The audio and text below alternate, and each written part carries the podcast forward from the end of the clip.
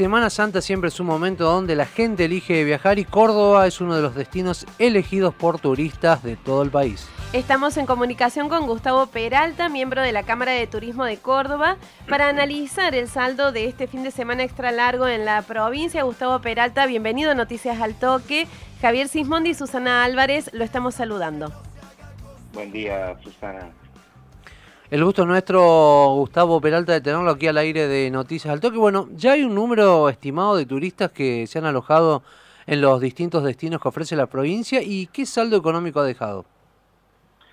la verdad que eh, fue muy positivo, si vamos puntualmente a, lo que fue Semana Santa, ¿no? Eh, con un promedio de, ocupación en toda la provincia de cerca de 80%. Eh, lo que sí, bueno, a mí puntualmente me toca hablar sobre la situación de los agentes de viaje, ¿no? Que es una que es que es realmente muy preocupante porque evidentemente eh, todo el producto Córdoba en, durante toda la temporada, si bien fue una una temporada magra, fue una temporada que que fue bastante eh, mejor de lo que se esperaba, ¿no es cierto? Para algunos sectores. Por ejemplo, turismo, turismo rural creció mucho, destinos que, que, con, con, naturaleza, buscando otro tipo de de alojamiento, tipo cabaña, ¿no es cierto? Eh, que seguramente ustedes ya lo habrán hablado en algún momento. Pero puntualmente eh, nosotros estamos preocupados por la situación de los agentes de viaje y, bueno, estamos seguimos trabajando en ese, en ese sentido, ¿no?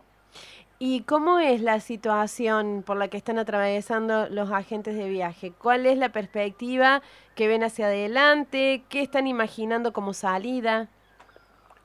Bueno, nosotros venimos realmente golpeados porque eh, antes de la pandemia ya veníamos con con este con restricciones, con impuestos, ¿se acuerdan ustedes? Si empezamos a hablar del impuesto país, es toda una cadena de, malas noticias para nuestra actividad puntualmente, ¿no?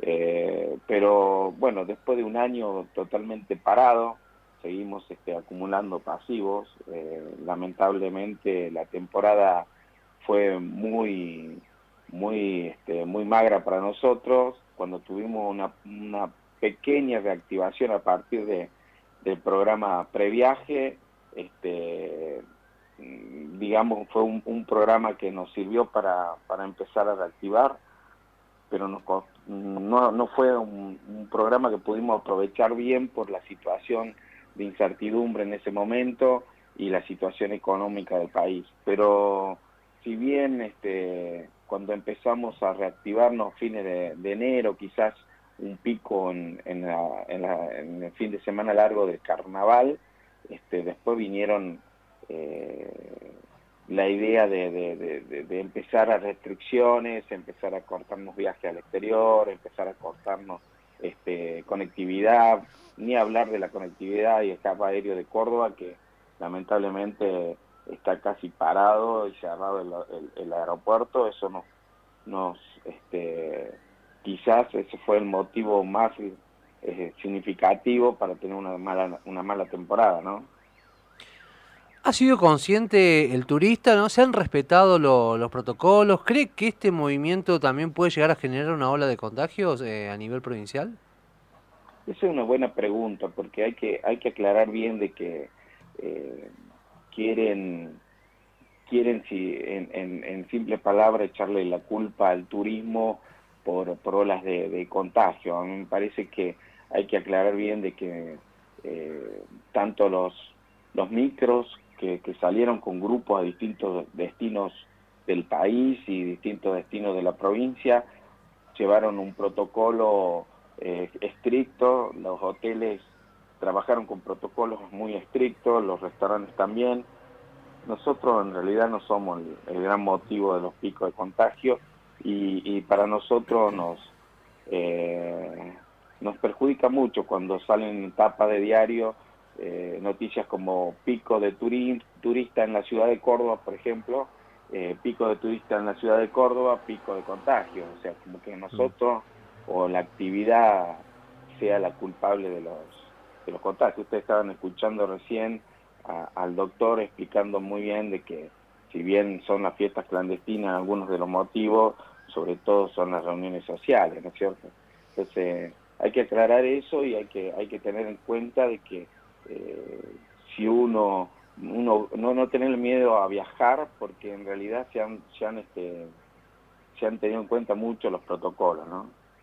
¿Le parece que hay posibilidad de seguir adelante con el turismo si se hace de determinada manera? ¿Qué es lo que habría que hacer para que la gente pierda el miedo, para que eh, se pueda seguir teniendo en actividad esta restricción o eh, digo, este, en, en actividad de este sector o es inevitable que vengan restricciones?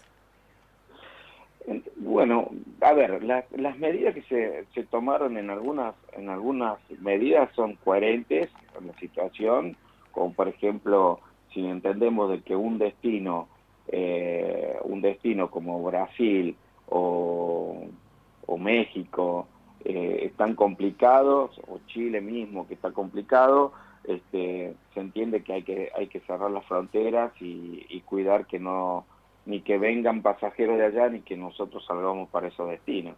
Pero particularmente entiendo de que se están estudiando nuevas medidas. Eh, si estamos hablando de un turismo interno, quizás un turismo a nivel nacional, me parece que hay que, mm, que, hay que entender que, que hay distintos tipos de realidades, ¿no es cierto? Eh, nosotros el año pasado, a principio de la pandemia, Buenos Aires y Capital este, tuvieron un pico de contagio y cerraron todo el país, cuando nosotros era innecesariamente eh, cerrar el país, en la parte, digamos, el interior del país no estaba en una situación complicada.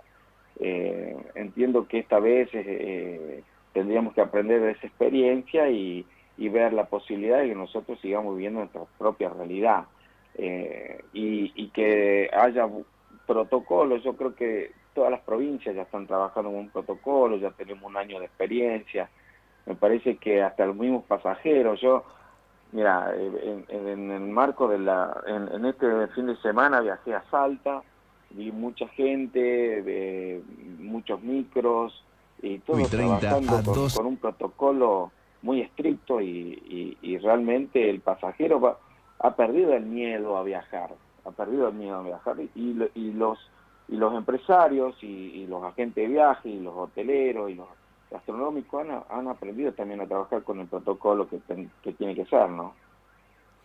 ¿Cómo, cómo analiza ¿no? un poco la, situación actual del, sector, teniendo en cuenta lo que ha dejado ya este periodo de vacaciones en el mes de enero, febrero, bueno, y algunos de estos eh, fines de semanas largos para la actividad turística en la provincia? Bueno, nosotros tenemos un balance positivo, ¿no? No somos una, por ejemplo, para que tengas en cuenta que somos la primera provincia que, que habilitó el turismo de reuniones, por ejemplo, ¿no? Eh, todo lo que está al alcance de la provincia se ha, se ha trabajado en conjunto del sector privado y el gobierno, se habilitó el turismo oficialmente el primero de enero, y nosotros fue, fue de menor a mayor en realidad, ¿no? O sea, la primera quincena de enero quizás fue como, un, fue creciendo la, la, demanda, empezaron a, este, empezaron a tomar más confianza el pasajero y a fines de enero empezamos con un primer pico de temporada y de, ocupación. Después quizás hubo otro pico en, en, el periodo de carnaval y bueno, y terminamos con este fin de semana realmente exitoso para nuestro entender.